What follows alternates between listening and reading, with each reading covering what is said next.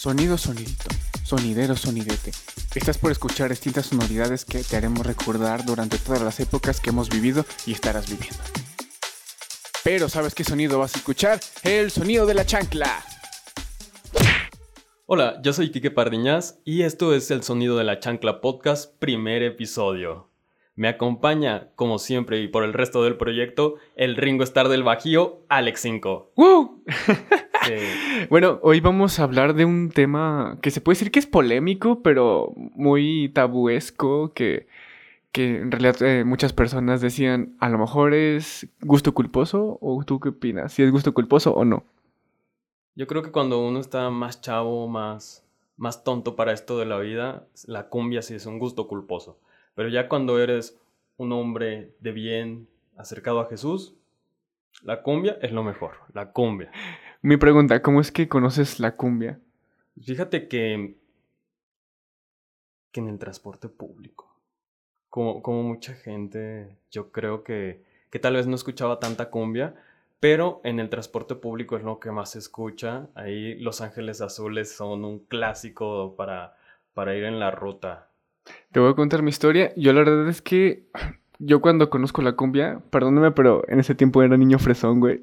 Sí. y como es que conocí la cumbia, es acerca sobre mis familiares en las fiestas, ¿no? Que rentaban DJs o ponían música y de ese tipo. Y recuerdo perfectamente que mi impresión a escuchar una canción de Los Socios del Ritmo, la de Llorar y Llorar, fue como de, ay, güey. O sea, fue como de, no, no, no. O sea, desde el principio al final tiene un ritmo acá bien, guapi, bien guapachoso. Sí, la neta sí. Es de otro nivel todo, todo ese tipo de música. Sí. Y, y, y, ¿cuál fue tu, tu primer acercamiento hacia la cumbia? O sea, tu primer canción así que dices, no manches, esta canción a huevo que la tengo que descargar. Había una, una canción que, que, hicieron Los Ángeles Azules, la de. que salía de hecho en un comercial de cemento a Pasco. ¿No te acuerdas? Que era. Solo me acuerdo que. Solo me acuerdo que estaban como los albañiles con los costales bailando de como de izquierda a derecha y solo es todo de lo que me acuerdo. De ahí en más no. Sí, sí, pero esa, esa fue la primera canción de cumbia que yo recuerdo que, me hizo un boom, que, que, ese sonido, ese ritmo fue así de, wow, esto es algo de otro mundo. Y de, ahí, pues, obviamente Los Ángeles Azules, luego viendo más, más cumbia de nuestros tiempos como Santa Fe Clan y todo, eh, Celso Piña, yo creo que, que ahí, ahí fue más con Celso Piña, que me, me gustó más. Pues va, eh, pues empezamos con la historia de la cumbia. Sí, pero empezamos de qué lado, ¿Del, ¿Del, lado de México o del lado de Colombia. Yo creo que del lado de Colombia hay que, hay que ver cómo inicia todo este movimiento para que ahorita disfrutemos a Santa Fe Clan, a Celso Piña, a eh, pues, Andrés Landeros, muchos exponentes y todo nace desde Colombia. Pues sí, eh, primero que nada, eh, hay tres tipos de cumbia que, bueno, se dividen en tres géneros, que es la villera, que la villera a huevo que es argentina. Y, y la argentina es como un poquito más... Eh, una cumbia como pesada, ¿no? Como que es más crítica social, más, este, más político y toda esa onda. Y pues la cumbia y el vallenato es donde nacen desde, pues desde Colombia. Muchos dicen que es del sur de Colombia, muchos dicen que es del norte. Entonces, como que hay todavía esa pelea en el que desde dónde inicia este movimiento, pues lo de la cumbia, ¿no? Que eh, pues en, en, América Latina eh, surge como en el siglo XVIII más o menos y pues lo que sobresalía eran como los ritmos africanos, ¿no? Porque pues todos los ritmos africanos son con tambores y con guiras y toda esa onda, pero pues en, en África es como pues como que lo esencial, ¿no? Como que la base que le empezó a dar a, los sonidos que tenemos hoy en día en la cumbia, ¿no? Y este, pues es los antillanos que vienen por parte de Sudamérica, Centroamérica, eh, también como ritmos de Brasil, parte también de Colombia, Panamá y Venezuela. Y todo esto, el, el baile, pues el baile principal que pues desde la cumbia todo viene desde los pues de las danzas africanas, ¿no? Que una vez que como que de repente están bailando cumbia y mueven el, pisito para adelante y toda la onda, ¿no? Como que todo se empieza como a surgir de esa idea o de, esa onda como de, lo, africano. Y eh, la cumbia fue considerada a finales de los 50 como pues cumbia como popular, ¿no? O sea, como que era de, solo, solo los pobres podrían escuchar música, no creo, sí. O sea, ahorita ya no, pero antes era como de, ay, es que estás cayendo demasiado bajo. No, yo, yo creo que era como, como todo, todo tipo de música comienza en un nicho, ¿no? Y, y el nicho de, de, la cumbia, como tú dices, venía de los esclavos africanos. Entonces, obviamente, asocian ese tipo de música a que eres un esclavo. ¿no? Sí, porque de hecho estaba como leyendo en un libro que, de cumbia que luego te voy a prestar, que o sea, es muy raro que, por ejemplo, no sé, como un catedrático, un, un doctor o X de profesiones como ya altas, pues está escuchando este tipo de, de música, ¿no? Como que es bien raro que veas un profesor de la universidad decir como de, ay, güey, o sea, me gusta la cumbia o, no sé, como que puede llegar a pasar que ves acá el profesor bien acá intelectual y toda la onda y, pero, de repente ya... ¿Ese dato de qué años son? Eso es como a partir de los, No, como del 60 en adelante, porque sí, como que en ese tiempo era pues mal visto, ¿no? Como que alguien de que haya estudiado una profesión acá bien chida y toda la onda, pues de repente en alguna fiesta o de repente va en el carro y prende su música de cumbia o, así como que era súper rarísimo, ¿no? Pues... Eh... Yo creo que sí, pero se pierden de algo muy bonito en la vida como es la cumbia. Y bueno, otra cosa que pues es la cumbia y el fenómeno social es que pues lo que se vive a diario, ¿no? Que pues la música la consideraban que era, como dije, música de pobres o que su estética era demasiado pobre, ¿no? Como que es que no salían del ritmo básico de... O sea, como que el sonido era como de, ay, pues es que es muy básico, ¿no? Como que no tienen otras vertientes como mezclarle, ¿no? O sea, como que algún principio sí empezó con eso, pero ya después como que se fue formulando de distinta manera. pues los instrumentos es por parte de que son, es un conjunto de tambores, que eso se dividen en dos, que son el llamador, que pues es alegre, y pues la tambora como es como algo triste, se puede decir así. Y pues las gaitas, ¿no? Que las gaitas se dividen en dos, que pues eso sí hubo como en los principios de los 60 eh, a pues a poner como más instrumentos de viento, que en ese caso nos vas a platicar ahorita de, en, el, caso de México, ¿no? Que ya empiezan a... en México sí fue diferente, pero pero acá que era flauta. Era, pues sí, eran como flautas transversales, como son, eh, sí, instrumentos de viento como más básicos, ¿no? Como que, pues en el lado de México pues estaba el mariachi y luego estaba como los conjuntos y toda la onda, pero pues acá de este lado era como otro tipo de instrumentos, pero eran, o sea, igual eran de viento, pero un poquito menos ruidoso, se puede decir. Como, la, la, flauta peruana, me imagino. Ajá, exacto. Una como con flauta peruana. Sí. Un baile con llamas. y bueno, pues también lo, lo esencial que es, es las maracas y, y, el guache, que el guache es, es esta parte que escucha el... es como el que ritmo, el, el ritmo ah, como que es la base, ¿no? Y pues la cumbia colombiana se divide en dos. Eh, eso empieza en, en Colombia en los años 60 que pues es el porro y la cumbia, ¿no? El, porro es un poquito más, este, pues se puede decir así como un poquito más pobre. sí. Pero como, no sé, o sea, solo en vez de una letra, eh, solo emiten como algunas frases, ¿no? Como casi, casi como dedicar un poema en tres, para, en ah, tres párrafos, ¿no? Y es pues un sonido como más, este, más tropical, ¿no? Como que no es tanto esta parte de para moverte. Y pues la cumbia, pues ya la cumbia ya empieza como un poquito después. El porro empieza como en los 50 y ya la, la, cumbia tal cual empieza como a partir del 60 hasta, pues hasta ahorita, ¿no?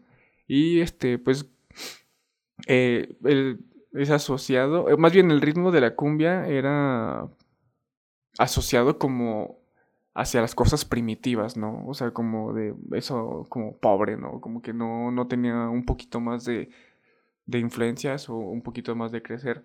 Y pues en el resto de Latinoamérica, este, pues en los años 60 rápidamente fue adoptado por, por toda América Latina, ¿no? Que empiezan como a, a surgir estos ritmos diferentes y, y, pues lo que vaya saliendo, ¿no?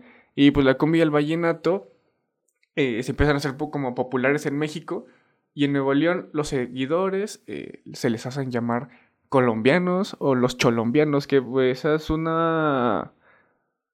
Pues sí son como es un nicho de personas que se empiezan como a vestirse diferente, ¿no? Como que la patilla la mida y todo ese pedo, no hay como cortes extravagantes medio raros, pero pues igual está chida. Una referencia que podemos dar acerca de, de los cholombianos es la película donde ya no estoy aquí. Ajá, ya no estoy aquí. Y, eso es, es básicamente como que empiezan a. Sí, pues sale toda, toda esa cultura. Sale, sale ahí en esa película. Muy buena película. Recomendación. Y bueno, también este, pues la cumbia emergieron orquestas locales que tocaban en varios aires populares. O sea, como que en diferentes pueblos. Eh, pues es lo que decía que pues ahí se bailaba el porro, ¿no? Como que se empezó a hacer como popular el porro en, en, en las fiestas del barrio, ¿no? Y en las ferias. Y pues ahí empieza como que hacerse, hacerse como más popular el, el sonido, ¿no? Y pues el porro precisamente es uno de los estilos que provenía del repertorio que se tocaban en las fiestas del pueblo y el porro nació de la música tradicional por ser una rama de las cumbias para hacer un sonido colombiano.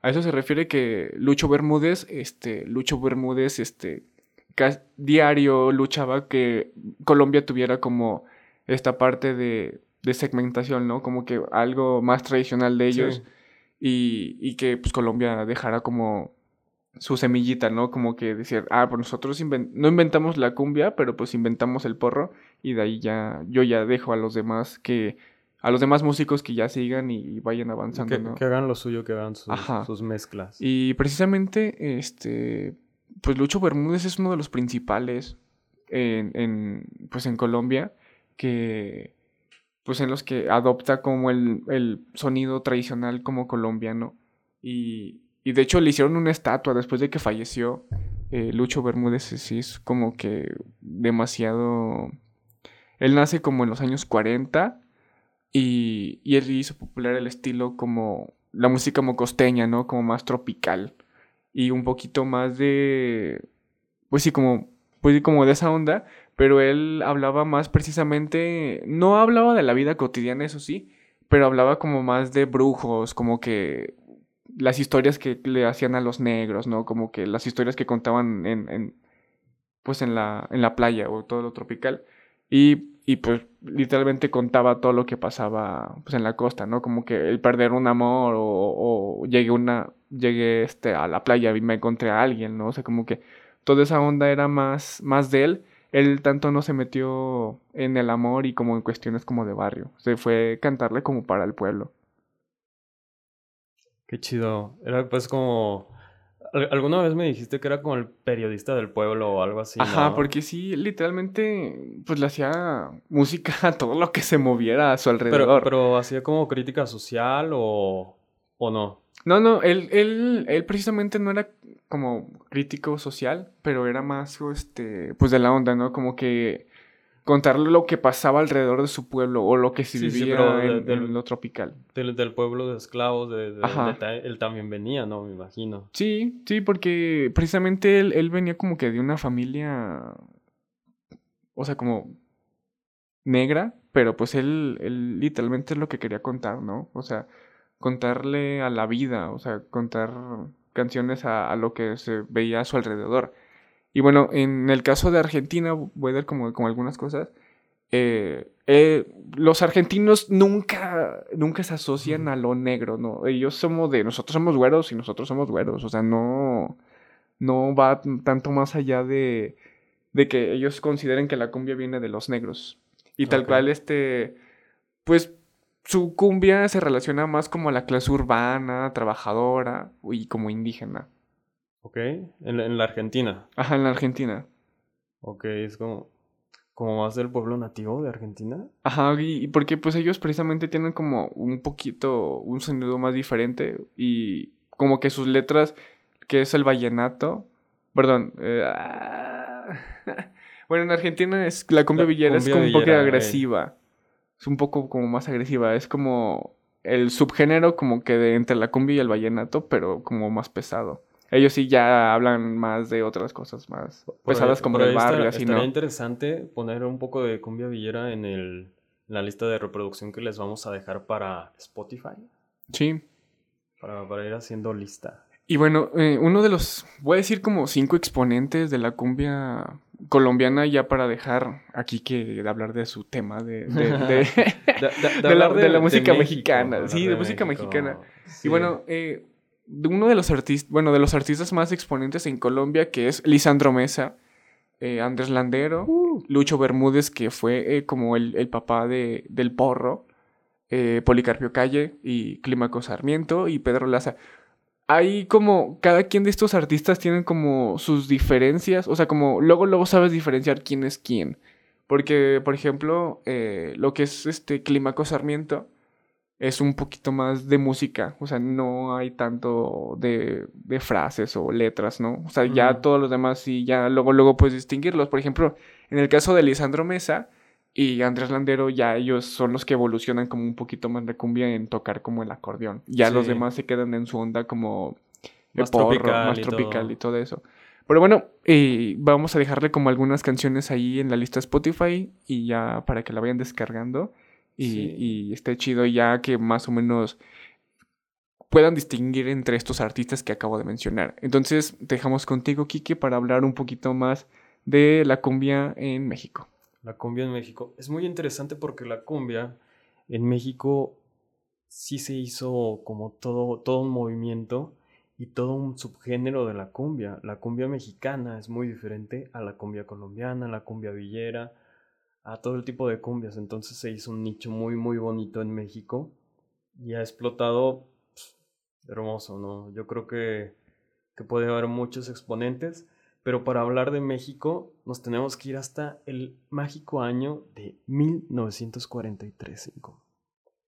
México estaba naciendo como una ciudad capital, no es nada de lo que es ahora, estaba creciendo apenas, era un pueblito para esos años, pero era el pueblito más grande de, de México. Y ahí pues todavía no llegaba la cumbia a México, había como mucho son tropical. Y para que te des una idea, estaba toda, todas estas películas de la época de cine de oro mexicano, que siempre están los bailongos, pero es música tropical, como cubana, tintán, cantinflas. Pues sí, si ubicas en todas las escenas de fiesta que hay un grupo de tropical y normalmente una, una chica cubana cantando, ¿no? Y hay algo interesante ahí en, en el caso de México porque muchas películas de las que mencionas o de, los, de las películas que se grabaron en México, casi la mayor parte los grababan en el Salón Los Ángeles. Que el Salón Los Ángeles es uno de los salones más, más chidos, o sea, como que de México porque pues ahí se empezaron a presentar como varios artistas, ¿no? Como de la Sonora Santanera, este, Carmen Rivero y toda esa onda, ¿no? Y ya después, este, ya empezaron a abrirse a más, a más, este, pues a distinta música y diferentes artistas. Y volvemos después de una breve pausa. Yo te estaba contando de la llegada de Luis Carlos Meyer a la Ciudad de México, de cómo se introdujo un personaje que llevaba ya nueve años, con una trayectoria de nueve años en Colombia, y pues era todo un crack, llegó a México, se encontró con esta barrera de que la cumbia no existía, sino eran sones tropicales, y de ahí se encuentra directamente con Rafael Paz y su orquesta, que no sé si te suenen conocidos. igual el, primero que mencionas tal vez sí, pero Rafael Paz es como que su director de orquesta, ¿no? Como que ya después empiezan los dos como a colaborar juntos para incorporarlo a la orquesta. Exacto. Y ellos tuvieron la peculiaridad de que le dieron el nacimiento un poquito a lo que es la cumbia actual mexicana. Empezaron a meter todo esto de las trompetas, que en, hace rato me decías que, ellos entraban con otro tipo de instrumentos de aire, y en México se introducen las trompetas y nace toda la cumbia mexicana. Que esto es como, como un boom, el descubrimiento de, de que si fusionamos trompetas con estos ritmos, ahora tenemos a Los Ángeles Azules. Los Ángeles, ah. pues sí, ¿no? o sea, como que después de eso se volvieron como, o sea, son los más populares hasta ahorita. Pero igual, pues en ese tiempo también mencionas a Carmen Rivero, ¿no? Que Carmen Rivero tiene que tiene un Latin Grammy con otra canción, ¿no? O sea, como que a la par de un artista también súper famosísimo. Sí, bueno, para, para hablar de la cumbia mexicana, pues está Luis Carlos Meyer que inició todo esto. Después hubo muchos conjuntos, como Los Gatos Negros, eh, hubo muchos conjuntos que eran así como muy de nicho, pero que no llegaron a hacer la gran cosa como Carmen Rivero. Sí es parte, mucha parte de, de toda esta cultura, pero Carmen Rivero es otro de los dos pilares de la música colombiana. Bueno, digo, de la, de la cumbia mexicana, ¿no? Entonces, Carmen Rivero, para, darte, para que te des cuenta de la magnitud, es que en 1980 el libro de Record Guinness la reconoció como una de, de los tres fenómenos musicales más grandes de la última década, compartiendo méritos con Thriller de Michael Jackson y Carmen Rivero interpretaba La Pollera Colora. ¿Cómo ves? Hasta como que suena raro el nombre, ¿no? Pero también, si la encontramos en, en, Spotify, pues ahí la agregamos. Sí. Igual, o sea, como que compartir el. Pues no, no es Latin Grammy. O sea, como que compartirlo con Michael Jackson y con Taylor. O sea, no hay comparación, pero igual de que un mexicano o una mexicana haya llegado a, a que su canción haya llegado hasta ahí. Ese nivel estaría bien chido, ¿no? Sí, y, y esos son, para, para mí son los dos este, pilares de la música mexicana en las cumbias. Y de, de ahí en más ya se desborda hasta este pues Los Ángeles Azules, también el rockstar de las cumbias. El, el Rigo Tobar. Rigo Tobar. Que, pero, pero eso ya hablaremos en el siguiente episodio, ¿no? ¿Te parece? Sí. Hablamos de eso, hablamos también de los cholombianos, hablamos un poquito de Celso Piña también. Y de tu parte, en Colombia, ¿qué más creció? Pues de Colombia, pues igual hay otros artistas que no me he puesto como investigar, pero igual hay otros que sí están como exponentes en, en la pues, música colombiana, ¿no? Que pues uno de ellos puede ser este, pues no, tal cual, pues, o sea, como Bomba Estéreo, pero Bomba Estéreo ya es otra cosa, como más del 2000 para adelante. Sí, bueno, pero también hablaremos de otros tipos de cumbias, que te hemos platicado de muchos tipos de cumbias sí, muy exóticos. sí, como la, la música psicodélica, bueno, cumbia psicodélica, que también eso ya es otra cosa, que empiezan a meterle como guitarra y toda esa onda. Y este, pues también está los sonideros, ¿no? Que también los sonideros han sido como demasiado importantes a lo largo de la República y a nivel Latinoamérica. Sí. Yo ya quiero mi título para tener mi sonidero. El, sonidero del licenciado. Está bien chido. sí. Pero hablar de eso para, para el siguiente capítulo. Estaría padre que en los comentarios nos dejen qué tipo de cumbias conocen. Porque hay muchísimas. Y si no conocen muchas, pues los vemos para el siguiente episodio. ¿Qué te parece si nos vamos despidiendo? Pues va, eh, ya saben que siempre les dejamos cada semana el playlist de Spotify con las influencias que han surgido este sonido de la cumbia o cumbia, cumbia orígenes. Que vamos a estar ahí compartiendo en las redes sociales y pues para que se den como un agasajo de, de, la evolución de la cumbia, como ha sido de, lo que es el, porro, la cumbia villera el vallenato eh, también. E, e, esta canción de, Carmen Rivero para que la escuchen y digan, vaya, estuvo al nivel de, de thriller. Sí, sería algo muy loco. Y pues yo creo que es todo. Un saludo y gracias a todo el público chanclero. También un saludo a todos los sonideros colombianos. Y a los de la Ciudad de México también. A los, a los de la Ciudad de México. Ojalá nos puedan seguir en las diferentes plataformas. Nos vemos en el siguiente episodio. Esto fue El Sonido de la Chancla. Bye.